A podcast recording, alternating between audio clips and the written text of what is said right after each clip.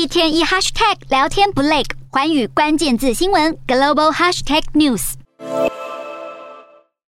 美国总统拜登和夫人吉尔十八号在家乡德拉瓦州的度假别墅附近一起骑乘自行车，不料想停下来和记者和民众讲话时，右脚卡到踏板，整个人摔倒在地。特勤人员立刻扶拜登起身，拜登也笑称自己没事。Yeah, yeah, yeah. Keep up the good work. I keep on taking these these things off. I got my foot caught in it. 摔车意外后，拜登和现场民众交谈合照。现场记者抓紧机会问拜登是否准备调降对中关税。Thank you.